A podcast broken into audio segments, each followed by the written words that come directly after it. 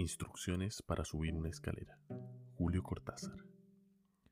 Nadie habrá dejado de observar que con frecuencia el suelo se pliega de manera tal que una parte sube en ángulo recto con el plano del suelo y luego la parte siguiente se coloca paralela a este plano para dar paso a una nueva perpendicular, conducta que se repite en espiral o en línea quebrada hasta alturas sumamente variables agachándose y poniendo la mano izquierda en una de las partes verticales y la derecha en la horizontal correspondiente, se está en posesión momentánea de un peldaño o escalón.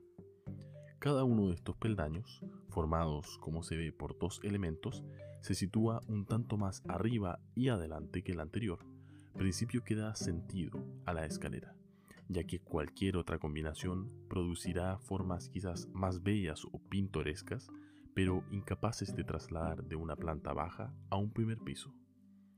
Las escaleras se suben de frente, pues hacia atrás o de costado resultan particularmente incómodas. La actitud natural consiste en mantenerse de pie, los brazos colgando sin esfuerzo, la cabeza erguida, aunque no tanto que los ojos dejen de ver los peldaños inmediatamente superiores al que se pisa, y respirando lenta y regularmente. Para subir una escalera se comienza por levantar esa parte del cuerpo situada a la derecha abajo, envuelta casi siempre en cuero o gamuza, y que, salvo excepciones, cabe exactamente en el escalón.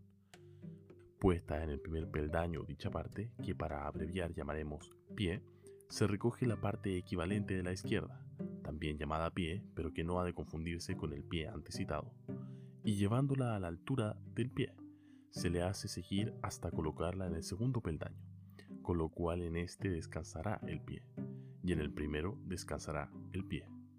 Los primeros peldaños son siempre los más difíciles, hasta adquirir la coordinación necesaria. La coincidencia de nombre entre el pie y el pie hace difícil la explicación. Cuídese especialmente de no levantar al mismo tiempo el pie y el pie. Llegando en esta forma al segundo peldaño, basta repetir alternadamente los movimientos hasta encontrarse con el final de la escalera. Se sale de ella fácilmente, con un ligero golpe de talón que la fija en su sitio, del que no se moverá hasta el momento del descenso. Instrucciones para subir una escalera. Julio Cortázar, 1962.